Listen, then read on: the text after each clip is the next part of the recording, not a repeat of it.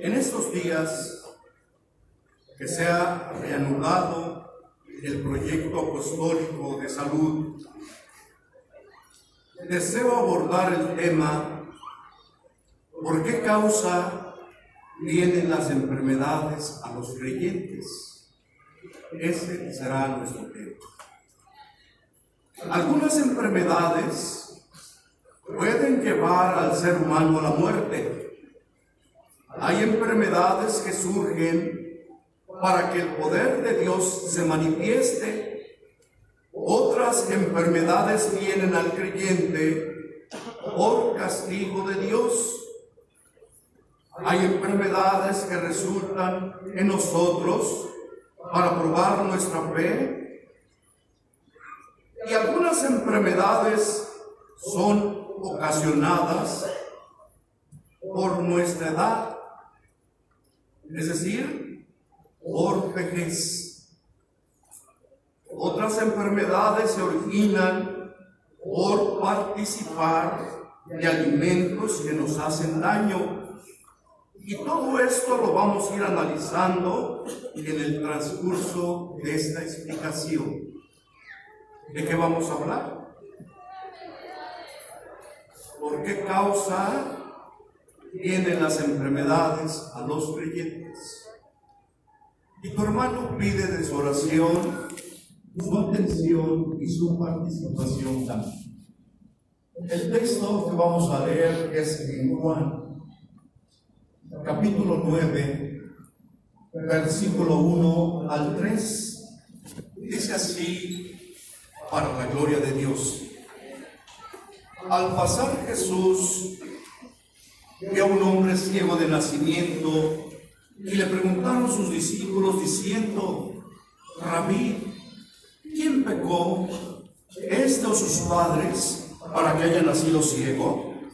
Respondió Jesús, no es que pecó este ni sus padres, sino para que las obras de Dios se manifiesten en él, para la gloria del Señor.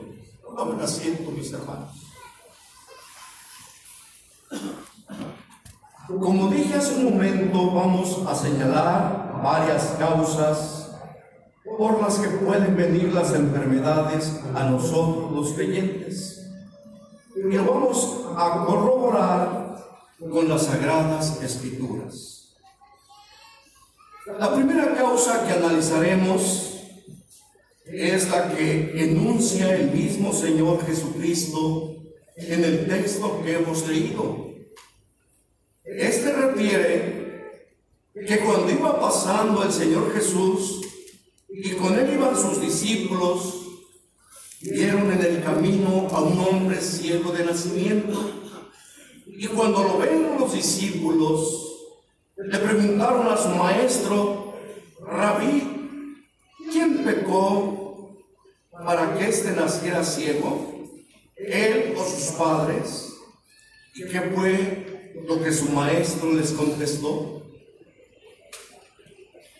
El Señor enseguida les corrigió sus dos pensamientos equivocados y les dice, no es que pecó este, ni sus padres, esto es, para que el poder de Dios se manifieste a través de sus obras.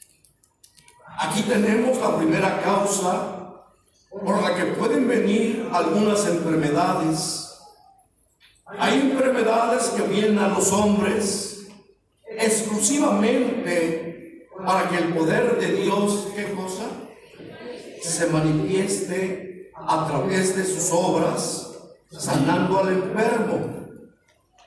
Es decir, la causa de este tipo de enfermedades es que Dios quiere manifestar su poder sanando a los seres humanos que están enfermos. Y yo quiero preguntar a mis hermanos, cuando una enfermedad viene a los hombres para que el poder de Dios sea manifestado, para poder humano, llámese doctor o curandero, que pueda sanar esa enfermedad? Pregunto. No. Observen ustedes que cuando alguna enfermedad viene para que el poder de Dios se manifieste, el hombre puede gastar toda su fortuna, toda su riqueza que posea, en tratar de sanar de su enfermedad y no se va a liar. No va a encontrar el remedio preciso, porque la causa por la que el Señor le está mandando esta enfermedad, ¿cuál es? Para que el poder de Dios, ¿qué cosa? Y mientras el hombre no corra y busque al Señor para que el poder de Dios se manifieste, no habrá salud, no será librado de esa enfermedad en su cuerpo, aunque vea a los mejores médicos, no se aliviará, porque así lo dijo el Señor. Yo hago morir y yo hago vivir yo hiero y yo sano, y no hay quien pueda librar de mi mano. Cuando alguna enfermedad viene al hombre para que el poder de Dios se manifieste, ¿quién es el único que puede librar de esa enfermedad? Un ejemplo de lo que estamos hablando nos dice la escritura en Lucas 8:43. Yo lo leo. Dice así. Una mujer que padecía de flujo de sangre desde hacía 18 años y que había gastado en médicos todo cuanto tenía y por ninguno había podido ser curada a cuántos médicos había visitado. Inclusive, hermano, ya su fortuna se la había gastado y cómo seguía de su enfermedad. Y a lo mejor hasta Dios. Dice el verso 44. Se le acercó por detrás y tocó el, el borde de su manto y al instante se detuvo el flujo de su sangre. Entonces Jesús dijo, ¿quién es el que me ha tocado? Y uno de sus discípulos le dijo, Maestro, la multitud te aprieta y oprime y dices, ¿quién es el que me ha tocado? Pero Jesús dijo, ¿alguien me ha tocado? Porque yo he conocido que ha salido, ¿qué cosa? poder de mí que salió del cuerpo del Señor Jesucristo. Poder. Entonces, cuando la mujer vio que no había quedado oculta, vino temblando y postrándose a sus pies, le declaró delante de todo el pueblo por qué causa le había tocado y cómo al instante había sido sanada. No obstante, que los médicos de aquel tiempo no habían logrado sanarla, sin embargo el poder de Dios se manifestó. ¿Qué fue lo que se manifestó? El poder de Dios se manifestó en gran manera y en un instante aquella mujer fue sanada de su enfermedad. Lo que para los hombres es imposible, para Dios qué cosa, hermanos, todo es posible. Pues precisamente hay enfermedades que vienen a los creyentes para que la gloria y el poder de Dios se manifieste entre los seres humanos. Bendito y alabado sea nuestro Dios. Sin embargo, quiero hacer la aclaración que no todas las enfermedades vienen al creyente para que el poder de Dios se manifieste. Hay enfermedades que vienen por otras causas y la que acabamos de mencionar es la primera causa, por la cual pueden venir algunas enfermedades a los seres humanos. ¿Cuál es esa primera causa, hermanos? Para que el poder de Dios, ¿qué cosa?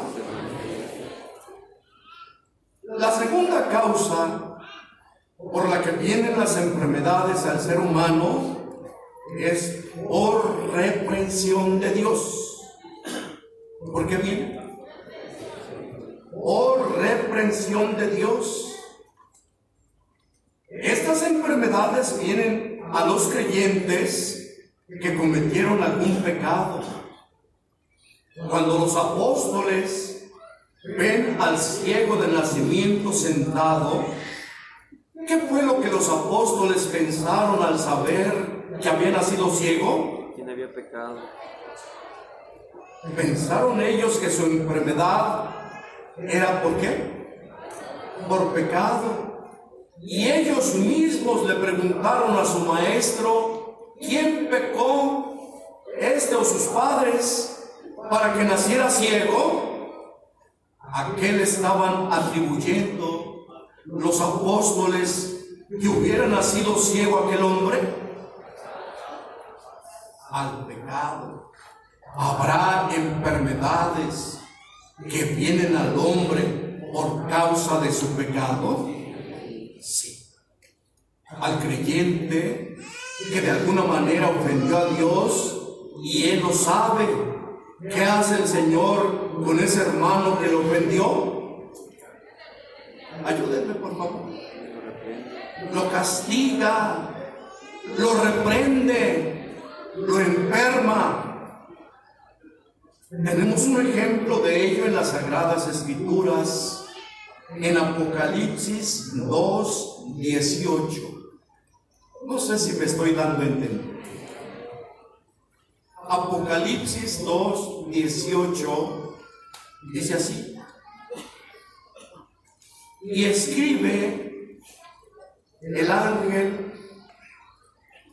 y escribe al ángel de la iglesia en Teatira, el Hijo de Dios, el que tiene ojos como llamas de fuego y pies semejantes al bronce bruñido, dice esto, yo conozco tus obras y amor y fe y servicio y tu paciencia y que tus obras postreras son más que las primeras, pero tengo unas pocas cosas contra ti, que toleras que esa mujer, Jezabel, que se dice profetiza, enseñe y seduzca a mis siervos a fornicar y a comer cosas sacrificadas a los ídolos. Pregunto, ¿cómo estaba el Hijo de Dios con el encargado de la iglesia de Tiatira? Como que no entienden mis hermanos. ¿Cómo estaba el Hijo de Dios con el encargado de la iglesia de Tiatira? ¿Estaba contento? ¿Cómo estaba? Estaba enojado porque toleraba a una mujer de nombre Jezabel que se creía ser profetisa en la iglesia y enseñaba y seducía a los hermanos de esta iglesia a fornicar y a comer cosas sacrificadas a quienes? A los ídolos. Y el encargado de la iglesia no hacía nada por corregir este desorden que estaba pervirtiendo a algunos hermanos. Por este motivo el Señor lo reprende fuertemente al encargado de ese lugar y observa lo que va a hacer el Señor con esta mujer y con los hermanos que con ella habían fornicado y ofrecido sacrificios a los ídolos. Apocalipsis 2, 21. Yo lo leo. Apocalipsis 2, 21. ¿De qué estamos hablando? Dice así. Le he dado tiempo para que se arrepienta, pero no quiere arrepentirse de su fornicación. Aquí yo la arrojo en cama y en gran tribulación a los que con ella adulteran, si no se arrepienten de las obras de ella. Y a sus hijos heriré de muerte, y todas las iglesias sabrán que yo soy el que escudriña la mente y el corazón, y os daré a cada uno según vuestras obras. ¿Por qué causa castigó y enfermó el Señor a estos hermanos de la iglesia? No, hijo, por su pecado. Ese castigo y esa enfermedad eran las consecuencias de su pecado. Con este texto estamos comprobando la segunda causa por las que pueden venir las enfermedades a los creyentes. ¿Cuál dijimos que es la segunda causa por la que Dios manda la enfermedad a los creyentes? Por el pecado que cometemos delante de Dios. A lo mejor dice el hermano, no, pues nadie me vio, ni el pastor ni la iglesia me vieron. Pero hubo alguien que sí te vio, hermano. ¿Quién es el que ve todo? Dios. Nuestro. ¿Y cómo puede obtener ese hermano que pecó su sanidad? ¿Su remedio en dónde está? ¿En las buenas medicinas? ¿Con un buen doctor? Entonces, ¿en dónde está la solución a su enfermedad? A que se reconozca. ¿A qué? Se reconoce. y se arrepienta apartándose de, de su pecado y se humille delante de Dios, porque al corazón contrito y humillado no despreciará el Señor.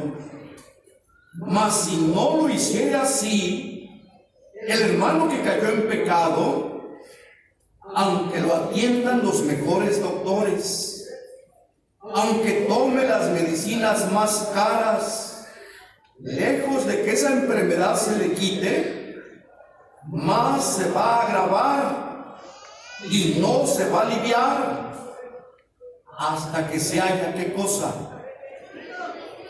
reconocido. ¿Cuál es entonces la solución a esa enfermedad que vino por pecado?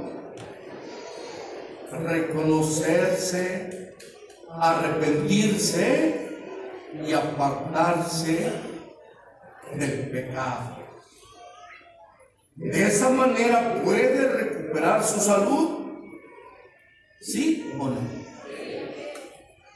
Esta es también la enseñanza de los apóstoles. Vamos a verlo en Santiago 5:14.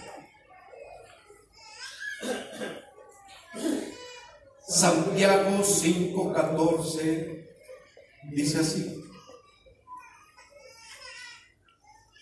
¿Está algún enfermo entre vosotros?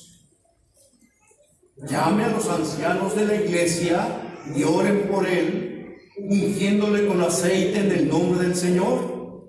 Y la oración de fe salvará al enfermo y el Señor lo levantará y si hubiese cometido pecado, le serán perdonados.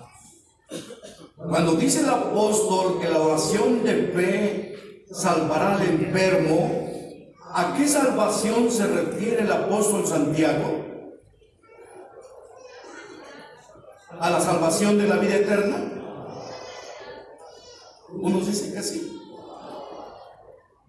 ¿A cuál salvación se refiere, hermano? Se está refiriendo a salvarlo de su, de su enfermedad. El Señor lo librará de ese malestar.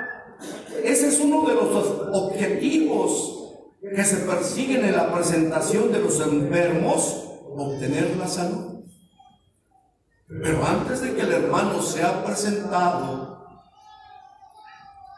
¿qué tiene que ir a decirle a su encargado? Como que no me doy a entender. Yo oigo aquí que dicen que la iglesia de aquí es la más sabia. Pues entonces contesten, por favor.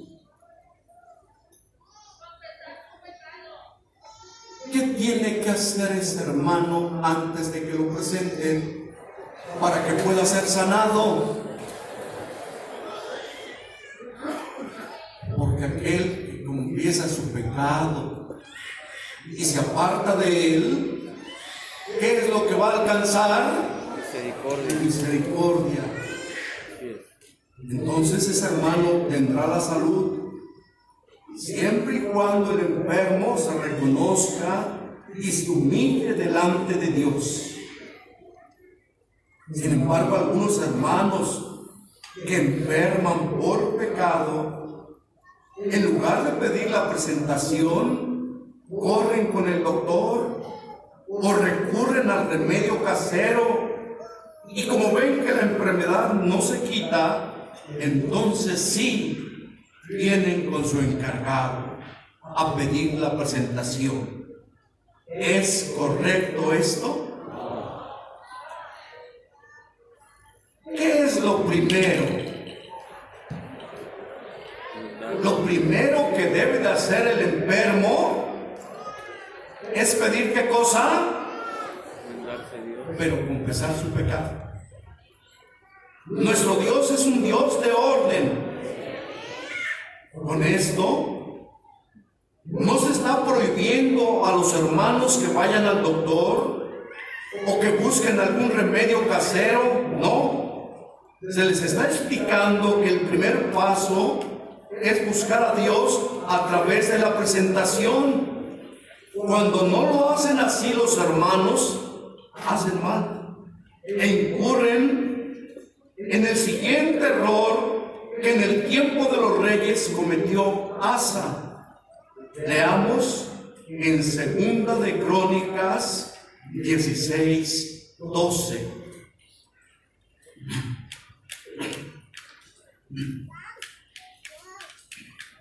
Segunda de Crónicas 16, 12 dice así. En el año 39 de su reinado, Asa enfermó gravemente de los pies y en su enfermedad no buscó a Jehová, sino a los médicos. ¿Cuál fue el error de Asa cuando enfermó gravemente de los pies? Buscó a los médicos antes que a hermanos. ¿Es correcto esto, hermanos? Por este motivo observa lo que le pasó. En el verso 13 dice, y durmió Asa con sus padres y murió en el año 41 de su reinado. ¿Por qué murió Asa, hermanos? ¿Cuál fue su error? Buscar a los médicos antes, antes que a Dios. Y esto no es correcto que los hermanos que están enfermos busquen primero a los médicos antes que a Dios. ¿A quién debemos de buscar primero? Lo primero que tiene que hacer el hermano es buscar a Dios y después a los hombres. Yo no voy a generalizar pensando que cuando algún hermano se enferma, ya está en pecado, porque sería mucha malicia pensar eso. Cada quien conoce su condición espiritual y debe de tener la suficiente humildad y valor para aceptar que está siendo reprendido por Dios. Y le conviene a ese hermano humillarse delante de él para ser perdonado y ser sanado de su malestar. ¿O no le conviene? Es una salud doble. tanto el pecado se le va que, como también la enfermedad se. ¿Conviene o no conviene? Hay muchos que no lo hacen. Prefieren estar enfermos y ocultar su pecado. Muy bien. Tercera causa por la que viene la enfermedad a los creyentes. También hay enfermedades que vienen a los creyentes para probar nuestra fe y nuestra paciencia. Si lo creen ustedes así, hermano. ¿Cómo? Mi fe debe de ser sometida a prueba. Si así Dios lo quiere, Él puede probarnos como a Él le plazca, como Él quiera. Imagínense ustedes que Dios nos probara como nosotros quisiéramos. Qué fácil sería. Pero resulta que a veces las pruebas que nos manda Dios vienen por donde nosotros menos pensamos. Entonces el Señor sí prueba nuestra fe. Claro que sí, hermano. Dice en Primera de Pedro 1, 6 y 7. Dice así. En lo cual vosotros os alegráis, aunque ahora por un poco de tiempo, si es necesario, tengáis que ser afligidos en diversas pruebas, para que sometida a prueba vuestra fe, mucho más preciosa que el oro, el cual, aunque perecedero se prueba con fuego, se hallada en alabanza, gloria y honra cuando sea manifestado Jesucristo. Oye hermano, ¿estás consciente que es necesario que nuestra fe sea probada? Que sea sometida a diversas pruebas. ¿Qué entendemos por diversas pruebas? En diferentes formas se nos va a probar. Pues hay enfermedades que vienen al creyente para probar su fe, para probar su paciencia. Y quiero preguntarles, ¿ustedes creen que sea difícil soportar una enfermedad que posiblemente lleve al enfermo hasta la muerte? ¿Será fácil o será difícil? Para mí son los momentos más difíciles del creyente. Porque servir a Dios cuando nada nos duele, cuando todo lo tenemos, cuando todo nos es favorable, eso es muy fácil. Así cualquiera sería un cristiano fiel. El que yo vaya y le diga al enfermo palabras de consuelo y de ánimo, también es muy fácil. Cualquiera lo hace. Pero ubicarme en el terreno del enfermo y sufrir lo que él está padeciendo cuando nos toca vivirlo a nosotros, qué difícil es, hermano. ¿Cómo es? ¿Cuándo se nos hace difícil? Cuando lo sufrimos en carne. Hemos visto en la obra diferentes casos de hermanos que cuando viene la prueba por alguna enfermedad, algunos reniegan y hasta han llegado a maldecir a nuestro Dios cuando están padeciendo intensos dolores. Le reclaman a Dios enojados. ¿Qué hacen? ¿Por qué a mí, Señor? ¿Cómo está? ¿Pasaron la prueba? No. También he visto lo contrario.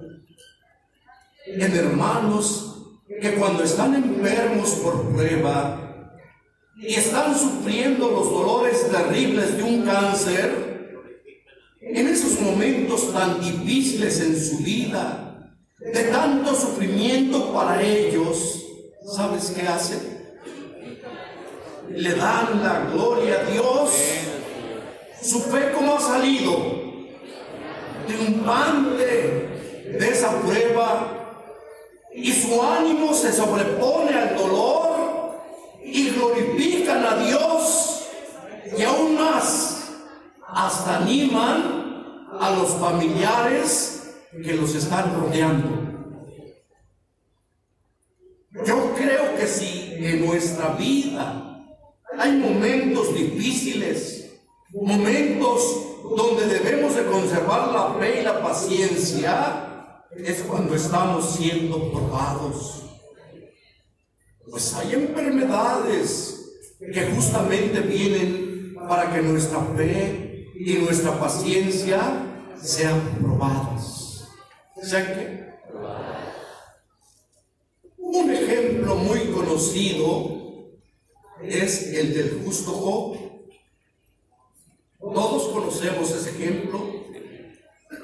Dice la escritura que no había en toda la tierra de Uz un varón tan temeroso y perfecto como Job. Y un día van los ángeles de Dios a presentarse delante del Señor y entre ellos, ¿quién se introdujo? Y le pregunta el Señor, ¿de dónde viene Satanás? Y él le contesta, de rodear la tierra y de andar por ella. Y le dice el Señor, ¿no has considerado a mi siervo Job? Que no hay otro como él en toda la tierra, tan justo y temeroso. ¿Qué estaba haciendo Dios en relación a su siervo? Se estaba gloriando, hermanos. Y Satanás, al ver que Dios se gloriaba de su siervo, se enojó y le dice el diablo, ¿acaso te sirve Job de balde? ¿Le has dado riquezas? ¿Le has engrandecido en gran manera? En todo donde pones su mano lo prosperas. ¿Cómo no te va a servir con alegría? Pero quítale lo que tiene y verás si no te maldice. ¿Y qué le dice Dios a Satanás? Ya ven cómo no. ¿Qué le dice Dios a Satanás, hermano? Quítaselo. Está en tus manos. Únicamente no pongas tu mano sobre él. Dios autorizó a Satanás para que le quitara a Job todo lo que tenía. ¿Y qué hizo Satanás en un solo día? Le quitó todo. Quiero preguntar, ¿de esto sabía Job? No. Le quitó todo lo que poseía, bueyes, ovejas, camellos, criados y aún a sus diez hijos. Pero aquel hombre llamado Job soportó todo y nada lo hizo cambiar. Permaneció siendo fiel a Dios. Al día siguiente vuelve Satanás a presentarse delante de Dios y le dice el Señor a Satanás, ¿verdad que mi siervo Job es un hombre perfecto?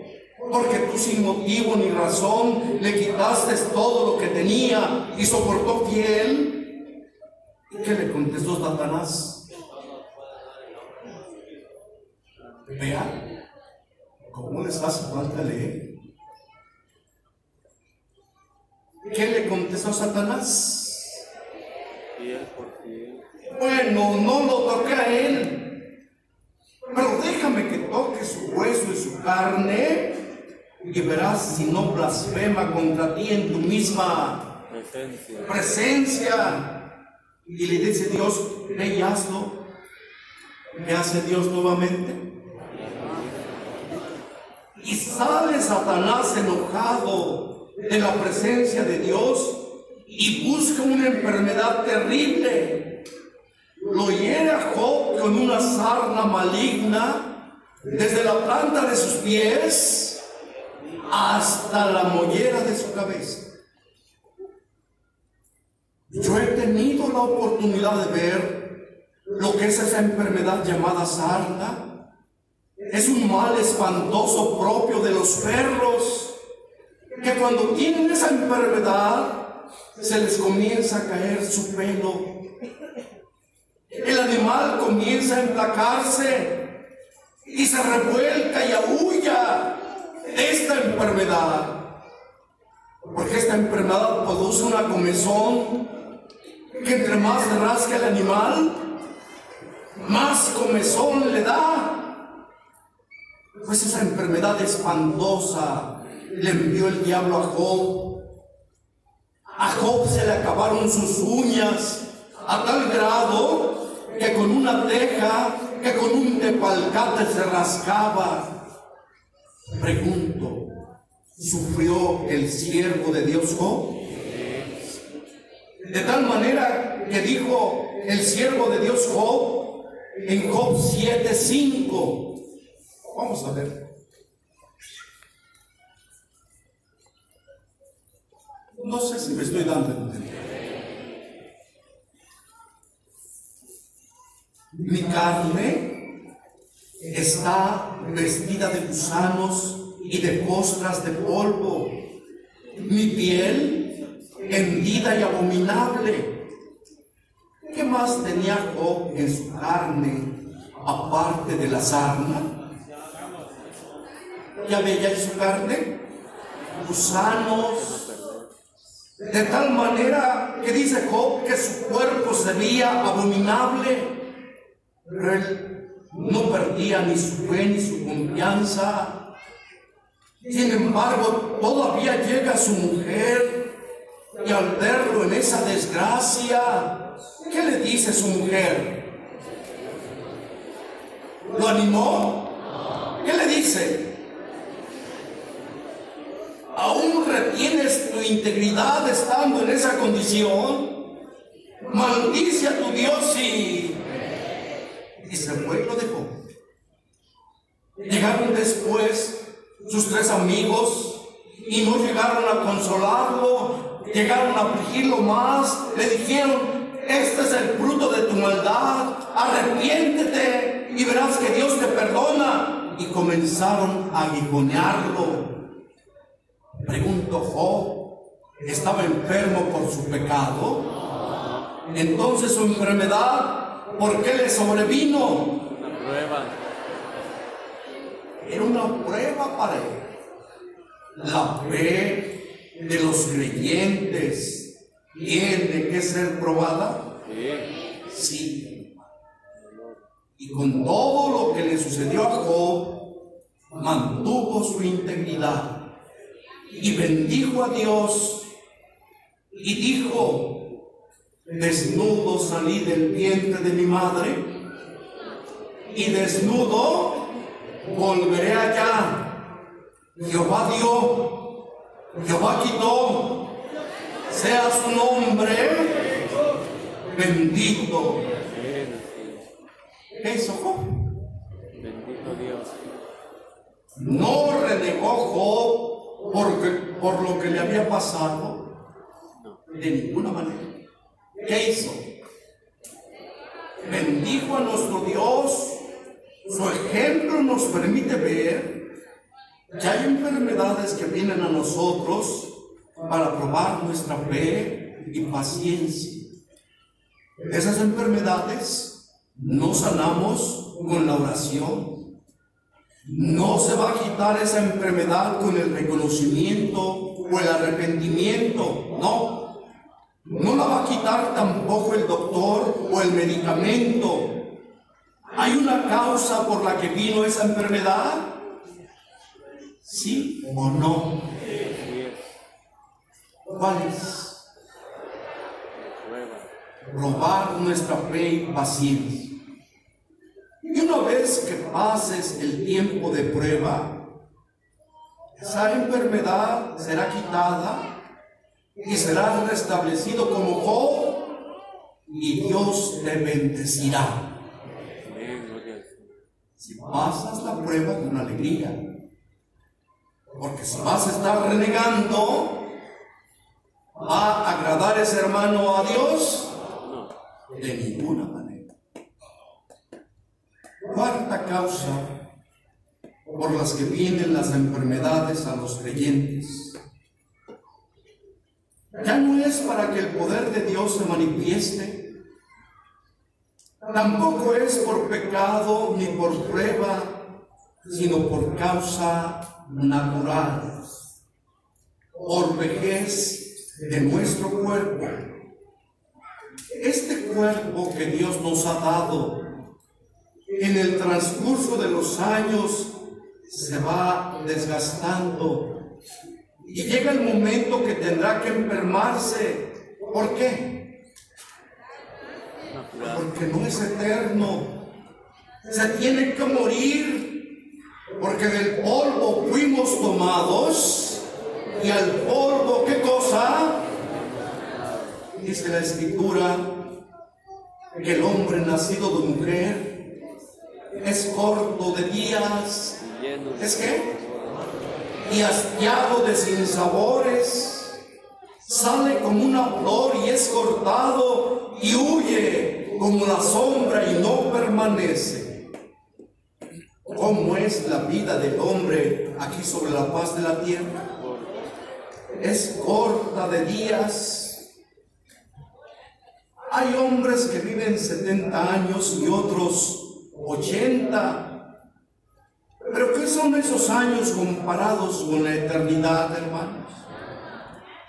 Y al decir eternidad, hablamos de un tiempo que dura para siempre. Sin embargo, la vida del hombre exterior, ¿cuál es el hombre exterior?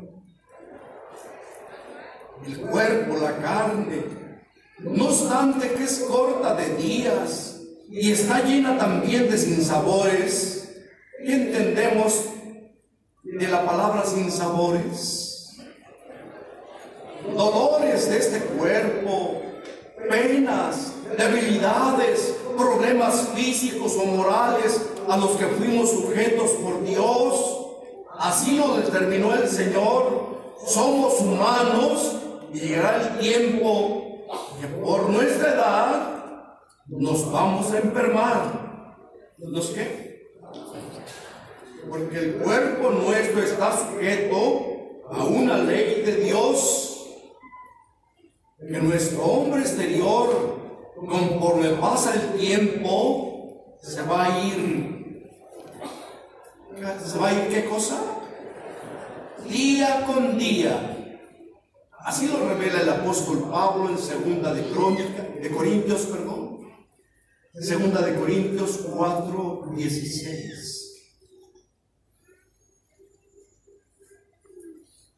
Por tanto, no desmayamos.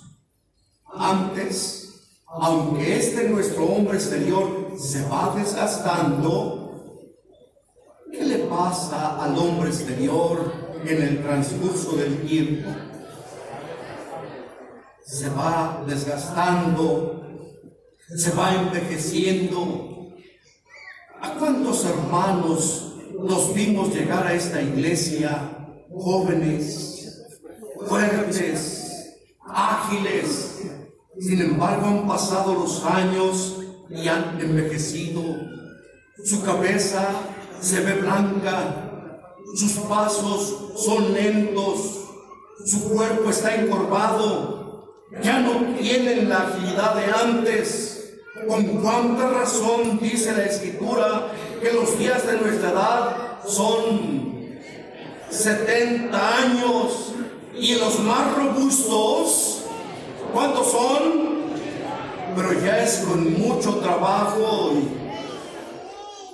¿No te has fijado que algunos hermanos por ser ancianos hasta los tienen que transportar en una silla de ruedas a la casa de oración porque sus piernas ya no ya no responde.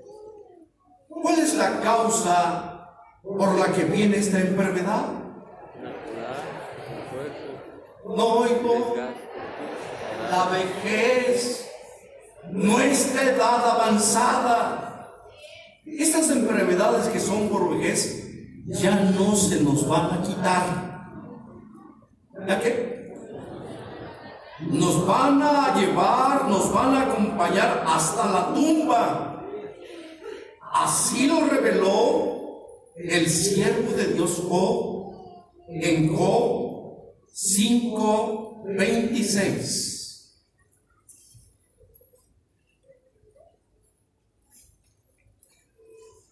Job 5:26 observa cómo dice,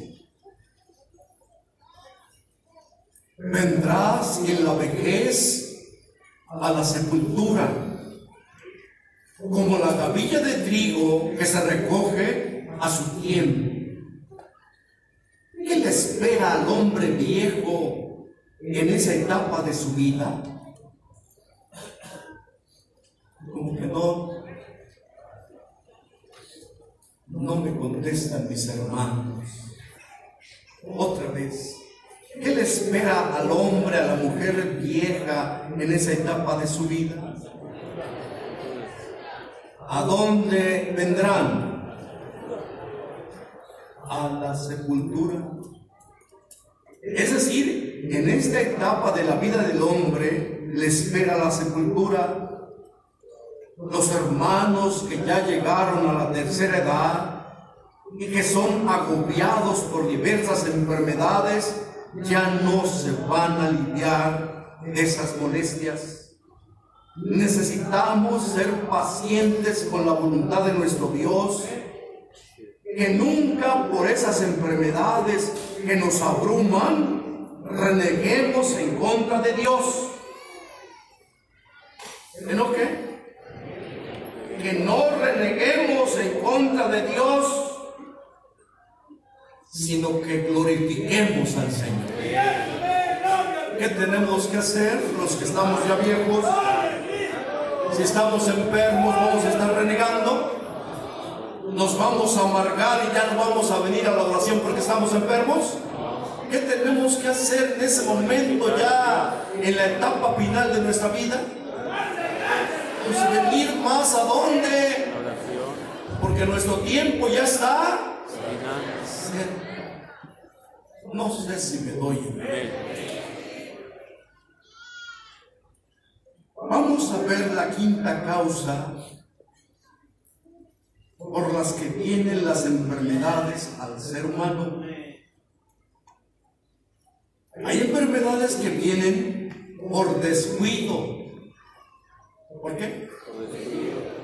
Esta quinta causa en muchas de las ocasiones perjudica la salud de los hermanos miembros de la iglesia y también la de los ministros y es ocasionada por consumir alimentos que le hacen daño a nuestro cuerpo.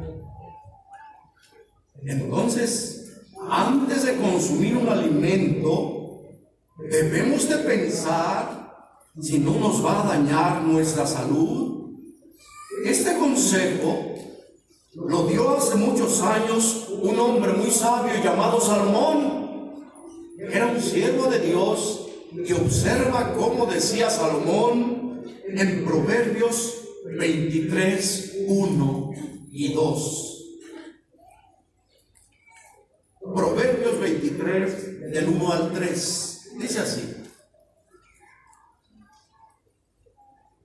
Cuando te sientes a comer con algún señor, considera bien lo que está delante de ti y pon cuchillo a tu garganta si tienes gran apetito. No codicies sus manjares delicados porque es pan engañoso.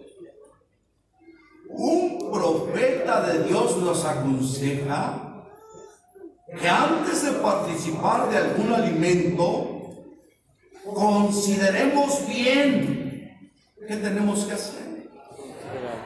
¿Qué entendemos por considerar?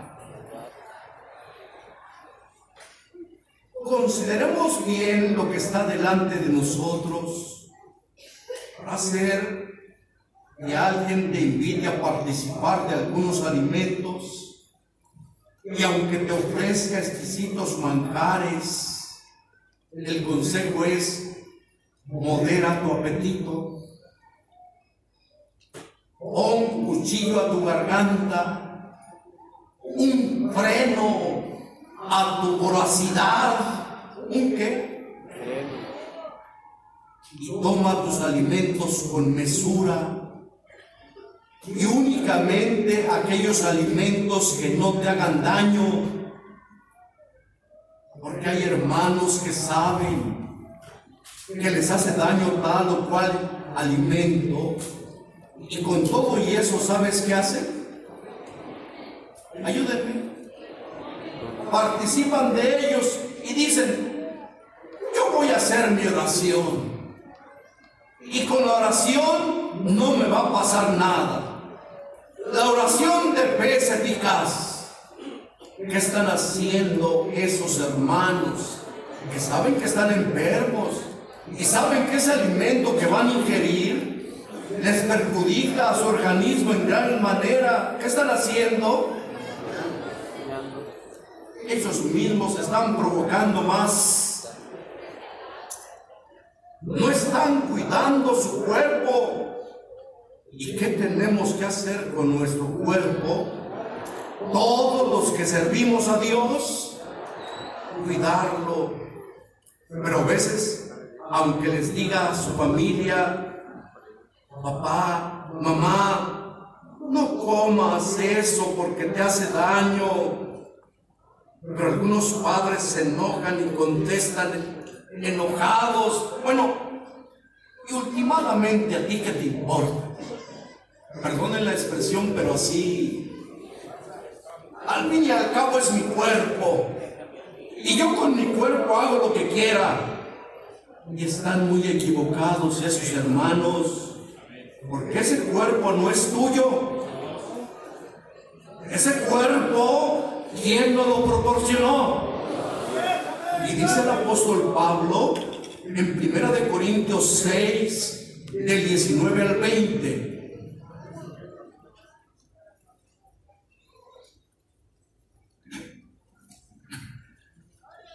¿O ignoráis que vuestro cuerpo es templo del Espíritu Santo, el cual tenéis de Dios y que no sois vuestros, porque habéis sido comprados por precio? Glorificad pues a Dios en vuestro cuerpo y en vuestro espíritu, los cuales, ¿de quién son? Son de Dios. ¿A quién le pertenece nuestro cuerpo y nuestro espíritu, hermanos? Porque Él nos proveyó este cuerpo para que sea templo del Espíritu Santo. ¿Qué tenemos que hacer con nuestro cuerpo, que es templo del Espíritu de Dios y que está a su servicio? ¿Qué tenemos que hacer? Cuidar porque tan malo es no alimentarnos, porque algunas mujeres que desean conservar una buena figura se abstienen de comer y, practican la anorexia.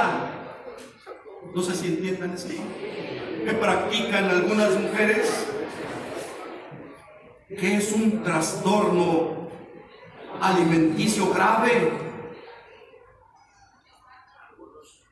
que utilizan algunas mujeres para evitar aumentar de peso. Y por practicar estos métodos, al poco tiempo, ¿qué les acontece a esas mujeres? ¿Qué les acontece, hermanos? Sufren de una, anemia, de una anemia severa y pondrán en riesgo su vida. Es correcto que algunas mujeres se sometan a estos métodos para conservar una buena figura? ¿Por qué no? Están poniendo en riesgo su vida y también su salvación. Nuestro cuerpo necesita su alimento todos los días. Si no le damos de comer, ¿qué le va a acontecer a nuestro cuerpo? Porque el alimento para nuestro organismo, ¿cómo es? Vital. Es vital. Vamos a ver un ejemplo en una porción de la escritura en Hechos 9, 19. ¿De qué estamos hablando? Las enfermedades que vienen del ser humano. Hechos 9, 19. espirituales. Dice así. Y habiendo tomado alimentos, recobró fuerzas. Y estuvo Saulo por algunos días con los discípulos que estaban en Damasco. El apóstol Pablo, durante tres días, estuvo sin probar alimento. ¿Qué le pasó a su cuerpo? se debilitó en gran manera, lo resintió y fue necesario alimentarlo. Y dice la escritura en el texto que leímos que recobró sus fuerzas. ¿Qué beneficio le dio ese alimento? ¿Es correcto dejar a nuestro cuerpo sin alimento? No como también no es bueno consumir alimentos que nos enferman o deterioran nuestra salud, porque hay alimentos que perjudican nuestro cuerpo en gran manera, porque contienen muchas toxinas que afe- afectan nuestra salud y en nada benefician a nuestro cuerpo. Sin embargo, hay hermanos que están enfermos y por disposición médica se les ha prohibido que participen de algunos alimentos porque les afectan en gran manera su salud. Pero a algunos hermanos no les gusta obedecer esas disposiciones médicas y por no obedecer esas indicaciones médicas a corto o a mediano plazo, esa desobediencia a dónde los va a llevar? No, hijo, La muerte. a la muerte. Sí. Tal vez pensará el hermano, pero qué daño le podrá hacer a mi cuerpo un alimento con grasa y condimentos. Una carne de puerco con chile pasilla, qué rico. ¿O en qué me puede dañar un suculento menudo si está para chuparme los dedos? ¿O en qué me perjudica, dice el hermano, una barbacoa bien aderezada, acompañada de una salsa borracha y una Coca-Cola bien fría? Se me hace agua la boca. ¡Uf! ¡Qué sabroso! Pues esos alimentos para el hermano obeso, para el hermano diabético, para el que tiene colesterol alto o para el hermano que lleva una vida sedentaria. ¿Qué quiere decir sedentaria? No tiene actividad física. Que nada más está sentado en su casa. Que todo quiere que le hagan, no se mueve. ¿Eso le ayuda a su salud a ese hermano o a esa hermana? Esos alimentos pronto lo llevarán a, a la muerte. Es mejor que el hermano se cuide, ingiriendo alimentos que sean de provecho para su organismo.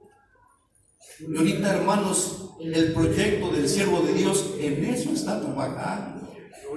Hay hermanos doctores, nutriólogos, a los cuales puedes ir para conservarte en, en buena salud. Pero si ingerimos alimentos que nos hacen daño, ¿qué va a pasar con ese hermano o con esa hermana a la brevedad posible? ¿Va de morirse?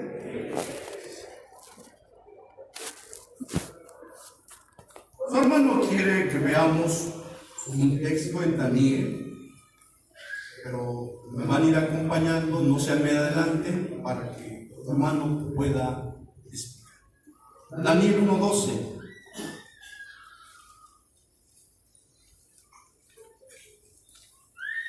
Dice así. Te ruego que hagas la prueba con tus siervos por diez días y nos den legumbres a comer y agua a beber.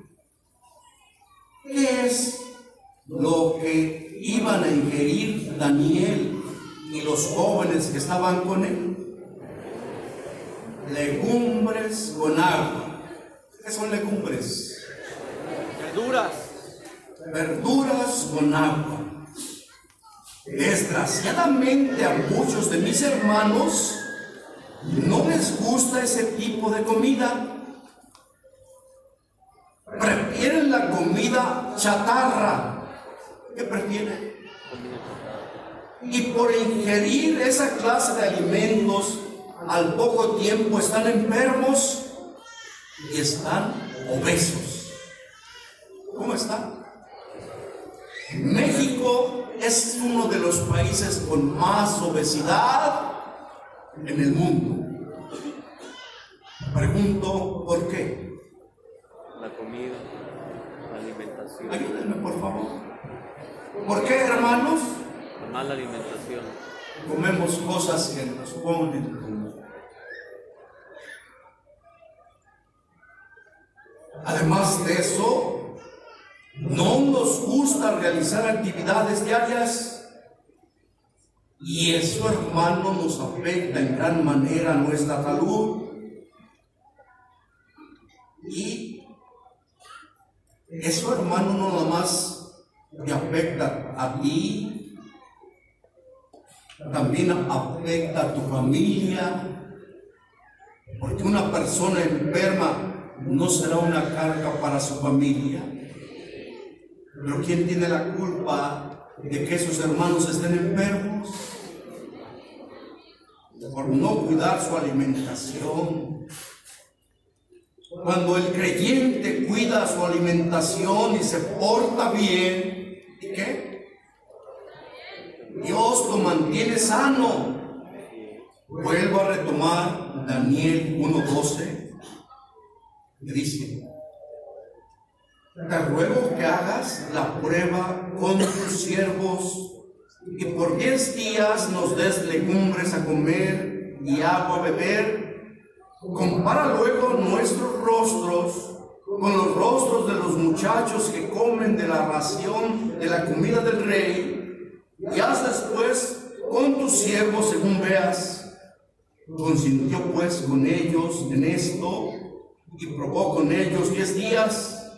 Y al cabo de los diez días pareció el rostro de ellos mejor y más robusto que de los otros muchachos que comían de la porción de la comida del rey. Así pues Melzar se llevaba la porción de la comida de ellos y el vino que habían de beber y les daba legumbres.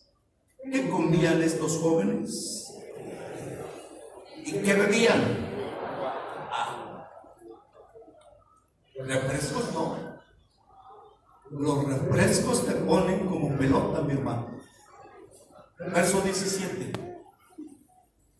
A estos cuatro muchachos, Dios les dio conocimiento e inteligencia en todas las letras y ciencia. Y Daniel tuvo entendimiento en toda visión y sueño. Les ayudó a su desarrollo esa clase de alimentación? No contestan mis hermanos. Se desempeñaban con mayor lucidez y sus cuerpos se veían más fuertes, mucho mejor que los otros muchachos que, comí- que comían de la mesa del rey. Sin embargo, algunos hermanos aquí en la iglesia ya están enfermos por no cuidar su alimentación. Algunos están diabéticos, otros tienen alto nivel de colesterol, otros están muy obesos por consumir alimentos que afectan en gran manera su salud, porque no han cuidado su cuerpo y ellos mismos están destruyendo el templo de Dios. ¿Qué están haciendo? Y hay una sentencia para aquel que destruye el templo de Dios. ¿Cuál es? Si alguno destruyera el templo de Dios, ¿qué va a hacer Dios? Dios le destruirá a él. Porque el templo de Dios, el cual sois vosotros, santo es. Apunta el texto, 1 de Corintios 3, 17. No lo leas, ya te lo leí. Si alguno destruyera el templo de Dios, Dios él. Porque el templo de Dios, el cual so- sois vosotros, santo es. Y si es santo tu cuerpo, ¿qué debemos de hacer con él? Cuidarlo. No es malo que el hermano que está enfermo pida la presentación. No es malo que el hermano que está enfermo vaya al doctor o haga ejercicio, porque el ejercicio es indispensable para nuestra salud. Así lo afirmó un siervo de Dios a uno de sus colaboradores en Primera de Timoteo 4, 8. Primera de Timoteo 4, 8 dice, porque el ejercicio corporal para poco es provechoso.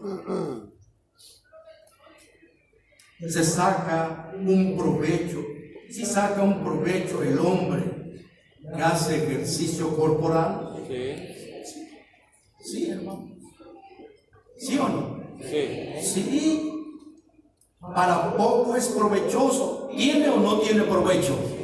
Sí, hermanos. Yo recuerdo que el siervo de Dios, el hermano Samuel Joaquín, le aconsejó a mi esposa, que era diabética, que procurara salir a caminar cuando menos una hora al día, que ese ejercicio le ayudaría a sentirse mejor. Y existe un adagio popular que dice mente sana en cuerpo sano. El hermano que desee sentirse mejor puede hacer estas cosas sin que se aleje de Dios. ¿Sin qué? Dirá el hermano, bueno, pues voy a hacer ejercicio, voy a correr, voy a hacer pesas para que me ponga con un cuerpo robusto. No, no es la intención, es esa. ¿Es la intención esa? La intención es que hagas ejercicio para qué? Para que estés en salud, te sientas bien, para servir a Dios, siempre y cuando ese ejercicio no te aparte de Dios. Y hay hermanos que precisamente a la hora de la, de la oración es cuando se quieren ir a... ¿Hacen bien o hacen mal? El ejercicio debe de ser en un espacio, en un horario que no te afecte venir a servir a Dios. No sé si me di. Quiero decirles a mis hermanos que el hermano está enfermo quiere sanar, algunos llegan a acudir hasta con los hechiceros o con los brujos porque tratan de recuperar su salud. Yo pregunto, ¿esto es correcto? ¿Por qué no? ¿Quién utiliza a esos individuos que hacen hechicerías o hacen magia? Son vasos utilizados por Dios. ¿Quién los utiliza? Los utiliza el diablo.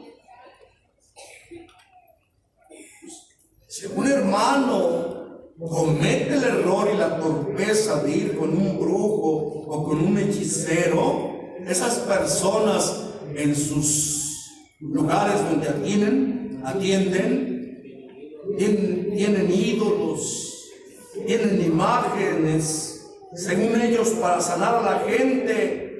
Y esto agrada a Dios. ¿Cómo es esto delante de la presencia de Dios? Es algo que al Señor no le gusta, lo domina. Y Dios lo prohíbe terminantemente acudir con estas personas que son usadas por el quien. Dios castiga a los que acuden con estas personas para buscar su sanidad. Eso no es bueno. Porque ni te vas a aliviar y sí te vas a condenar. Primero de Reyes 1, del 1 en adelante. Es así. Primera de Reyes 1, del 1 en adelante, dice así. Después de la muerte de Acab, se rebeló Moab contra Israel. Y Ocusías cayó por la ventana de una sala de la casa que tenía en Samaria. Y estando enfermo, envió mensajeros y les dijo, id y consultar a Balzebú, Dios de Crona, si he de sanar de esta mi enfermedad, ¿a quién mandó a consultar este hombre del pueblo de Dios? A Balzebú era un ídolo hecho por las manos de los hombres que no tenía ningún poder para sanar. Sin embargo, Cosías, rey de Samaria, cometió el gran error de enviar un mensajero para consultar a ese ídolo y Dios lo castigó. Verso 3. Entonces, el ángel de Jehová habló a Elías desvita diciendo, levántate y sube a encontrarte con los mensajeros del rey de Samaria y diles, no hay Dios en Israel, que vais a consultar a Balsebú, Dios de Cron. Por tanto, así ha dicho Jehová, del hecho en que estás no te levantarás, sino que ciertamente morirás. Y Elías se fue. Pasamos Segunda de Reyes 1.17. Y murió. ¿Y qué? Murió. Conforme a la palabra de Jehová que había hablado Elías. ¿Qué le aconteció a este hombre por consultar a los ídolos de las gentes, hermanos?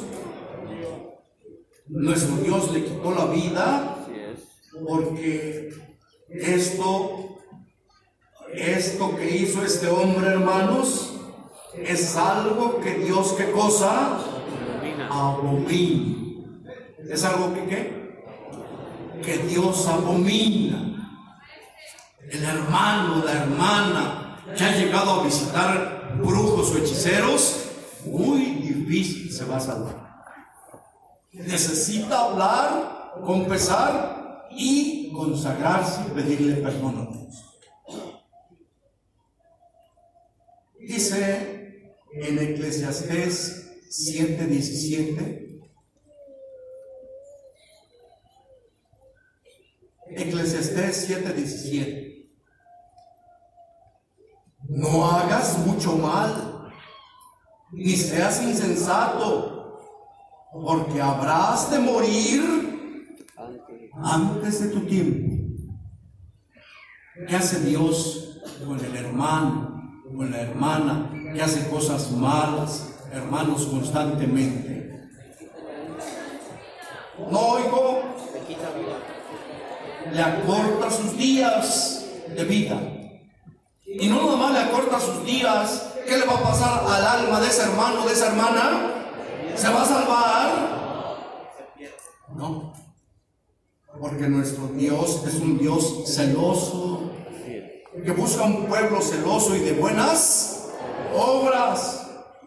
En el pueblo de Israel acostumbraban a acudir con los hechiceros y también en nuestro país existen estas costumbres abominables. Si tú vas a la región de Catemaco, Veracruz, muchísima gente a esa ciudad. ¿A qué van a ese lugar? A consultar a los brujos. Y esto a Dios, y esto Dios a su pueblo se lo prohíbe terminantemente. ¿Qué está prohibido para el pueblo de Dios? Consultar a esos hombres usados por el diablo. Deuteronomios 18:10. Deuteronomios 18:10. No se ha hallado en ti quien haga pasar a su hijo o a su hija por el fuego, ni quien practique adivinación, ni agorero, ni sortílego, ni hechicero, ni encantador, ni adivino, ni mago, ni quien consulte a los muertos. Dios no quiere que a esos individuos los busquemos. No. Dice el verso 12. Porque es, es abominación para con Jehová cualquiera que hace estas cosas. Y por estas abominaciones Jehová tu Dios echa estas naciones de delante de ti. ¿Cómo se le hacen esos actos a nuestro Dios? Abominables, despreciables. No quiere Dios que nosotros nos mezclemos con esa clase de gente. Hay más cosas, pero se me acabó el tiempo. Yo espero que esto sea para la gloria del Señor. ¿De qué se. Enfermedades. ¿De qué se habló, hermanos? Ojalá y que mis hermanos apoyen este proyecto del siervo de Dios y se dirijan. Hay hermanos médicos, hay hermanos nutriólogos aquí en la iglesia. Ellos están para orientarnos y decirnos de qué manera, hermanos, podemos permanecer más sanos. Que esto sea para la gloria del Señor.